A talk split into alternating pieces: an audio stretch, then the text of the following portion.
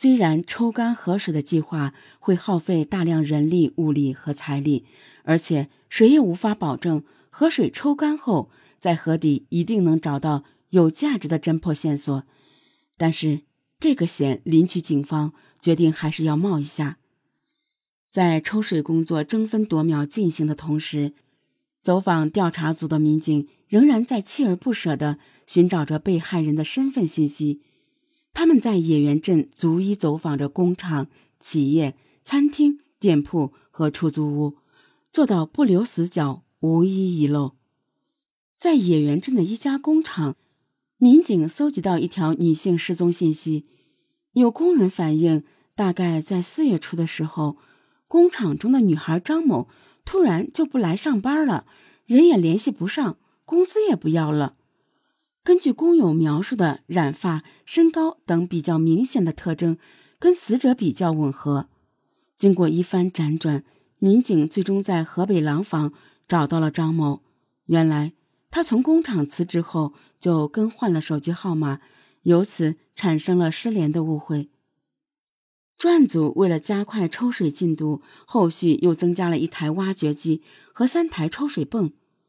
走访调查组的民警就像抽水泵一样，不停地运转着。在野原镇大广教村，他们了解到一个新的情况：村子里之前有一个公共浴池，本来生意做得好好的，但是在四月中旬的时候突然关门停业了。村民反映，浴池老板是连夜把公共浴池里的东西搬走的。经常光顾这个浴池的村民还告诉民警。浴池前台的收银员是一个姓吕的女孩，她和警方要寻找的被害人特征很相似。在浴池关门的前几天，这个小吕就一直没有来上班，消失不见了。在浴池搬家的前几天，有人还听到那个女孩在电话里跟一个人争吵，还吵得比较厉害。于是民警给浴池老板刘某打电话。传递了见面沟通的意思，希望了解一下浴池经营的情况。但是当得知是民警打来的电话后，刘某却表现出了明显的抵触情绪，拒不配合民警的调查。到后来，干脆不接民警的电话了。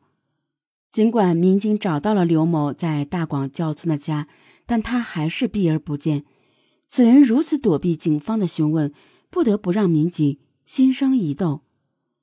据调查，刘某此前有过抢劫前科，和妻子已经离婚。警方认为他的嫌疑比较大。最终，刘某还是接受了警方的询问。原来他之前受到过警方的处理，对民警怀有抵触情绪，所以才想方设法躲着民警。刘某说：“公共浴池是因为不赚钱才关门的，收银员小吕去别的地方谋生了。”随后，他把小吕的联系方式提供给了民警，民警也找到了小吕。两位疑似失踪者接连被找到，被害人的信息仍然毫无头绪，走访调查工作再遇难题。就在这时，抽水现场传来了好消息。经过四天四夜的不懈努力，在排出大约四万立方米的河水之后，河底。逐渐显现了出来，因为淤泥很深，民警只能把建筑用的复合板铺在淤泥上，用铁锹、铁钉耙等农具来进行详细搜寻。出人意料，却也在意料之中，民警在河里找到了钥匙、鞋子、袜子、耳机、女包等各式各样的物品。民警还从河床的淤泥中。找到了不少卡片和一张中国邮政储蓄银行的银行卡。比起在河床上发现的其他物品，这张银行卡的价值无疑最大。民警对这张银行卡进行了身份信息核查，信息显示，卡的主人是一个姓吴的二十九岁女子，山东省滨州市惠民县人。从证件照片上看，他与被害人的衣物特征。极为相近，专案组民警迅速联系到吴某的父母，经过 DNA 比对，确认死者正是他们的女儿吴某。至此，抽水寻证，让案件侦破取得了突破性的进展。被害人吴某的父母告诉警方，吴某曾经有过一段婚姻，在二零一三年离婚后，他就常年在外打工，社交关系复杂，也很少回家，所以平时联系不上女儿，他们也都习以为常了。这也印证了前期调查的一个情况，在吴某遇害的一个多月时间里，专案组一直没有查到失踪人口报案的信息。据了解，吴某生前最后工作过的地方不在临朐县，而是在东营市广饶县的一家工厂。对于广饶，专案组的民警们并不陌生，装着吴某尸体的旅行箱就是在那里被人买走的。现在所有的线索渐渐归集到一起，民警们知道离破案的日子不远了。民警再次回到广饶县，找到吴某打工的工厂。工厂的排班记录显示，四月二十五日，吴某已经是离职状态。根据工厂规定，员工无故旷工七天以上就会被自动离职。人事部的工作人员告诉民警。吴某从四月十七号开始就没来工厂上过班，而法医判断吴某的死亡时间正是四月中旬。在工厂走访调查的过程中，专案组民警发现，正如吴某家人所说，吴某本人的社交关系的确比较复杂，经常有男的来找他。与吴某同住一个工厂宿舍的员工反映。吴某当时似乎是在和一个外地男子交往，两人一起在外面租房子住，偶尔才会回到宿舍住。这名外地男子又是哪里人？他会不会就是凶手？因为吴某的尸体在临朐县野原镇的偏僻河段被发现，专案组怀疑这名男子可能就是临朐县人，因为抛尸现场非常偏僻。专案组围绕吴某的社会关系展开了调查，重点关注其中的临朐县男子。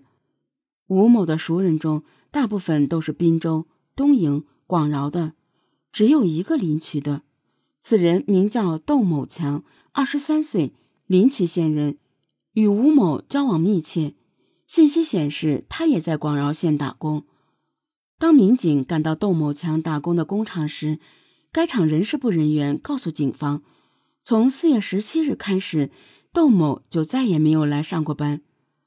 两人在同一天离职之后，一个死亡，一个消失不见。专案组认为窦某强具有重大作案嫌疑。通过调查，警方发现窦某强最后的落脚点是山东省淄博市沂源县他舅舅家。专案组立即派人前往沂源县实施抓捕。六月九日凌晨四点，整个村庄还在睡梦之中。几位民警悄无声息地潜入嫌疑人所在的房间，将尚在睡梦中的嫌疑人窦某强抓获。面对警方，窦某强当场承认了自己杀害吴某的犯罪事实。窦某强还交出了他一直随身携带的杀人凶器——一把匕首。窦某强归案后，带领民警来到了广饶县大王镇的出租屋进行指认。技术人员提取到了十二处血迹，经过比对，这些血迹属于被害人吴某。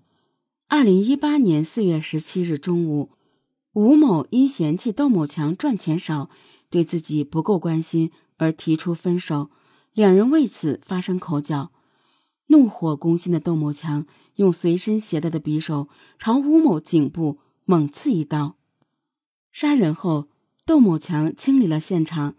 当天下午，他来到了临朐县野原镇的石河边，将装着尸体的旅行箱扔入河中。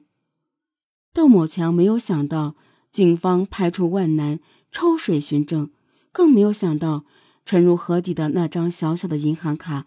竟然能被警方找到，并最终成为将他捉拿归案的关键所在。